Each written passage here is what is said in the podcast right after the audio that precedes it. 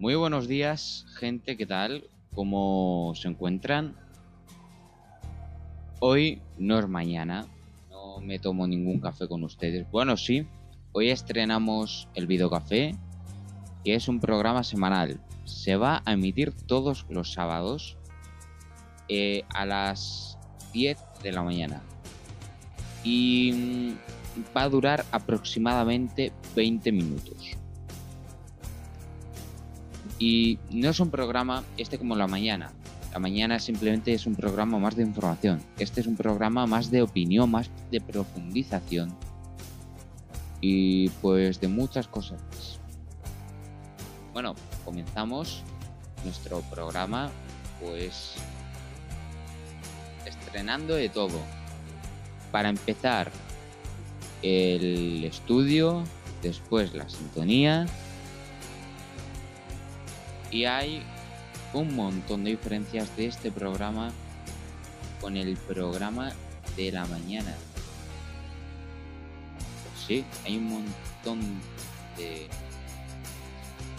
Bueno, veníamos a hablar desde la primera noticia de la que vamos a opinar, que Podemos intensificar sus ataques a la monarquía tras la llamada de Felipe VI al Hermes las palabras de Iglesias, Garzón y Echenique provocan un movimiento de reprobación generalizada hacia el gobierno por el veto al rey en Barcelona.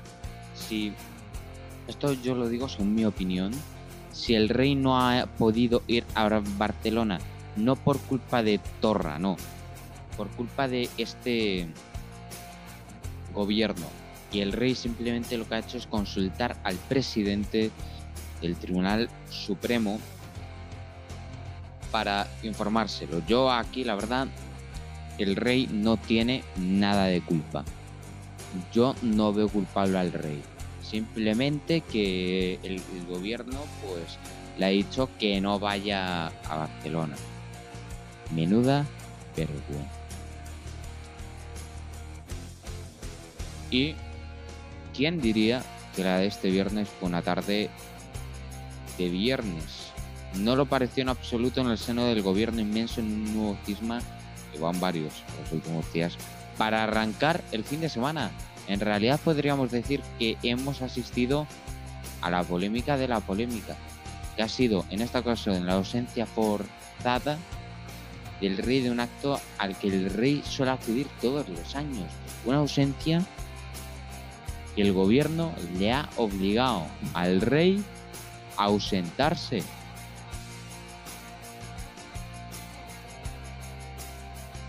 pues a mí esto no,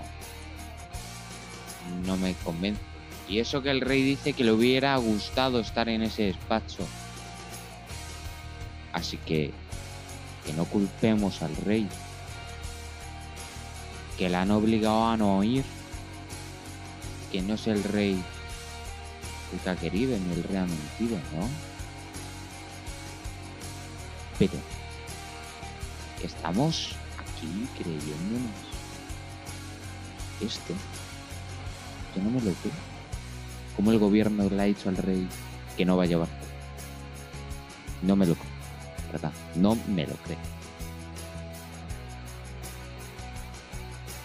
Y vamos a hablar de arrimadas de nuestra queridísima Inés Arrimadas que ha exigido a Sánchez que defienda al rey y que desautorice a Iglesias y Garzón por sus ataques al rey. La presidenta Ciudadanos ha calificado de inadmisibles las palabras del vicepresidente segundo del gobierno y del ministro de Consumo. En esas rimadas que haya pactado, la que haya pactado, pues en este momento tiene su razón. Pero es que no solo pide ella la dimisión de, Iglesias y Garzón por faltar el respeto al rey y obligarlo a que no acuda a un acto que él tenía que ocurrir y que estaba con, deseando ir. Deseando, de verdad. El rey tenía muchas ganas de ir a esa. No da vergüenza. Pero no solo arrimadas, ¿eh? No solo arrimadas. Sino también Jorge Buxade, que lo dijo en Copo. Que tiene que dimitir todo el gobierno y convocar elecciones. Y dijo que ministro Garzón, que el ring cumple la constitución, el que incumple la constitución es él.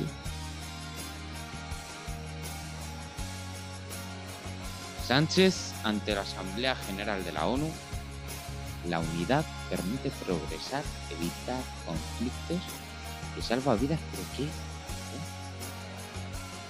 ¿Pero qué unidad individual está pidiendo? Ni siquiera nosotros somos del todo responsables, ni siquiera nosotros somos del todo responsables esto.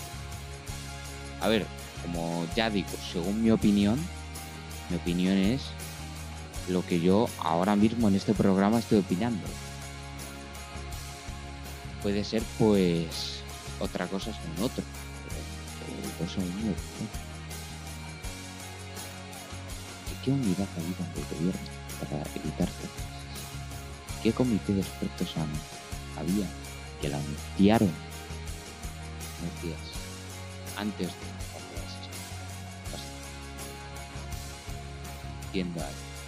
presidente del gobierno en su comparecencia semanal diciéndonos que durante la desescalada se va a hacer un comité de expertos.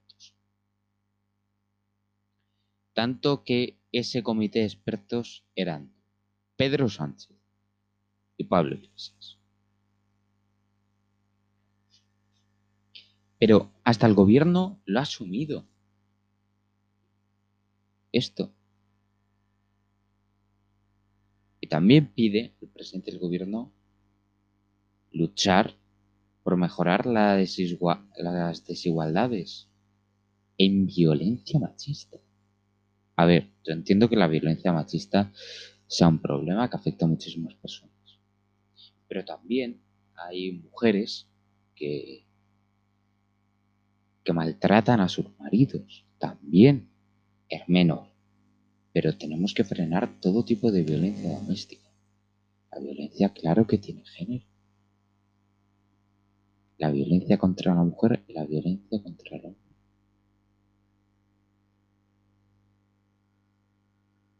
Así que el machismo es uno de los mayores problemas. Se lo entiendo perfectamente que el machismo es un problema. El machismo es uno de los problemas más gordos que hay en España. Pero no eso. ¿no? El problema más gordo que ha pasado España junto a esto fue el terrorismo de ETA. Tanto que Pedro Sánchez, que lamentó profundamente hace cerca ya de un mes el fallecimiento de Igor Sola, lamentó su fallecimiento, pero ese hombre participó en el asesinato de Miguel Ángel Blanco. Lotegui lo califica como un preso político a Igor Sola. Según mi opinión, Igor Sola no era ningún político. Igor Sola pertenecía a ETA. Era un terrorista. Y no es lo mismo ser terrorista que ser un preso político. En los catalanes no son terroristas, son políticos.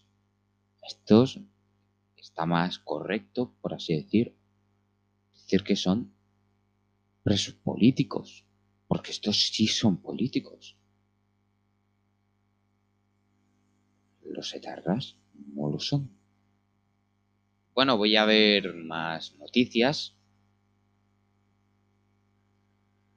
Y mm, Rufián, Torra el Puigdemont despiporrándose al ver el sillón vacío del rey. Esto es. Esto lo dice el maestro expósito. En cierta ocasión, alguien de muy arriba de la judicatura le iba a decir a Expósito que el principal histórico error de España ante el proceso independentista catalán fue el abandono, la inacción la ausencia del Estado en Cataluña. Lo único que queda del Estado en Cataluña es el poder judicial. La independencia de Cataluña es el problema más gordo que, que lleva existiendo Cataluña. Es un problema totalmente grave la independencia. Pero es que yo recuerdo hace tres años, yo recuerdo que estaba haciendo hace tres años 2017, lo recuerdo perfectamente. Cuando por la televisión veía a los catalanes, que ahora están en cárcel, supongo, cómo se subían a los. Según mi opinión, fue una consulta ilegal. Si fuera una consulta legal, pues se tendría que haber consultado a las Cortes Generales. Esto no se consultó a las Cortes Generales. Esto no se consultó a las Cortes. También tengo más más noticias pues sobre lo que ya estaba hablando. Eh, ahora nos llevamos con el gobierno y Ayuso. La guerra está ya abierta. El gobierno se enfrenta a Ayuso y recomienda cerrar Madrid. Sanidad eh, pedía ampliar las restricciones de movilidad a toda la ciudad. La comunidad solo las extiende a ocho nuevas áreas sanitarias. Colaboración no es imposición, es lo que responde el gobierno. Pues yo mi opinión sobre esto es que deberían opinar, em, deberían reunirse más. Esa es la mejor manera. Reunirse más, porque, claro, y así lo deciden entre gobierno y gobierno de Madrid, que han sido precisamente los más culpados de los fallecimientos por coronavirus en toda España. Al gobierno central lo han culpado unos, al gobierno de Madrid lo han culpado otros, en fin.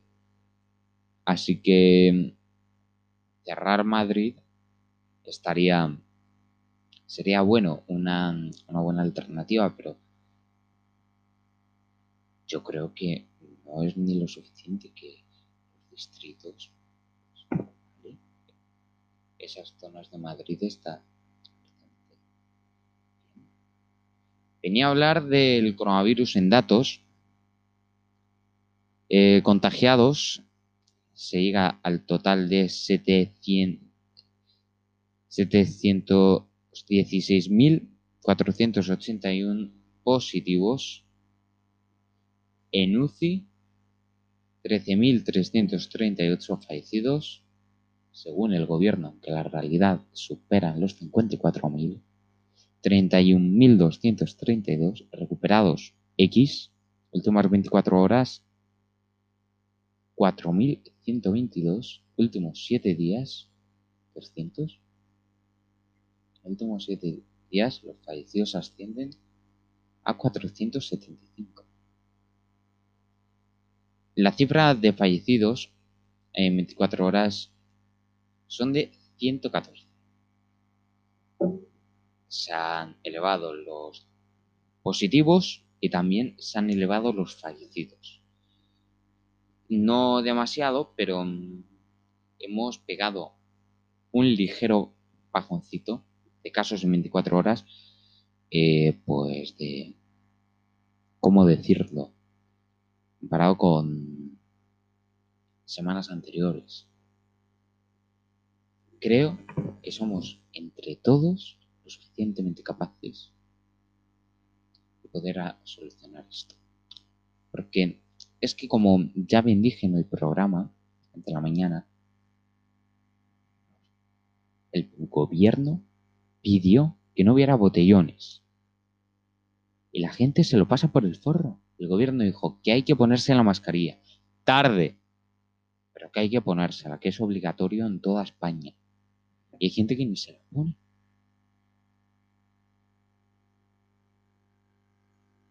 A mí esto me parece avergonzante.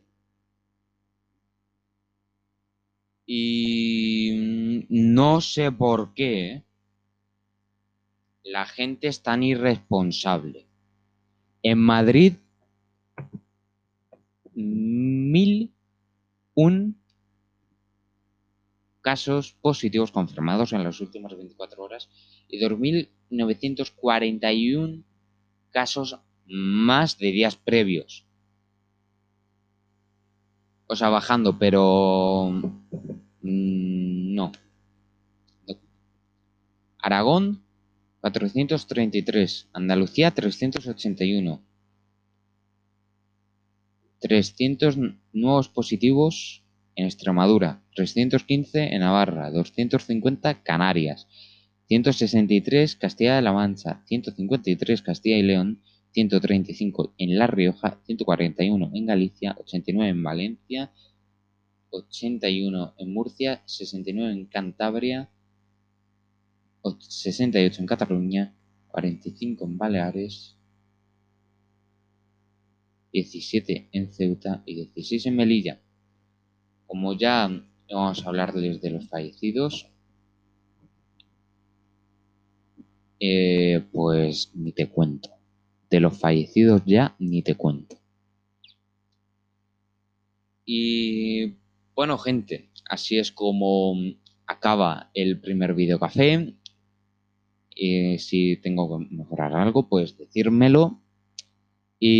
Pero antes nos vamos a ir con la previsión del tiempo porque las temperaturas, como te informamos en el programa de la mañana de ayer, viernes, pues van subiendo, van a una ligera escalada, especialmente en el sur. Se van a llegar a los 30 grados y mm, las temperaturas parecen que van bien a una cierta estabilidad que volvemos a tiempos pues de final de verano y será el día, el miércoles, el día en el que llegaremos al pico máximo de temperaturas, 30 grados de máxima. Y el día jueves es cuando ya comenzará el bajón de temperaturas y la llegada de nubes. Y eso que es, va a ser el día más soleado de todos. Jueves 1 de octubre, yo recuerdo lo que pasó el 1 de octubre del 2017, ya lo he contado. Y desde ese día, el 1 de octubre de este año, el jueves, bajan las temperaturas hasta que el sábado ya podemos encontrar lluvias. El domingo lluvias más abundantes por la mañana. Pero para empezar las temperaturas van mm, desde hoy que empezamos con una temperatura bastante baja hasta el jueves con una máxima al alza que va a ir desde los 20 hasta los 33 grados de máxima. Esto la verdad no nos va, a sorprender. Así que Gente, nos vamos. Muchas gracias por haber visto nuestro primer video café. Como ya os digo, muchas gracias por haberlo visto. Gracias por haber atendido al programa. Y pues más información aquí en Boletines Informativos de la Mañana, en más en videocafés semanales y en el programa de la mañana. Muchas gracias y que disfrutéis. Adiós.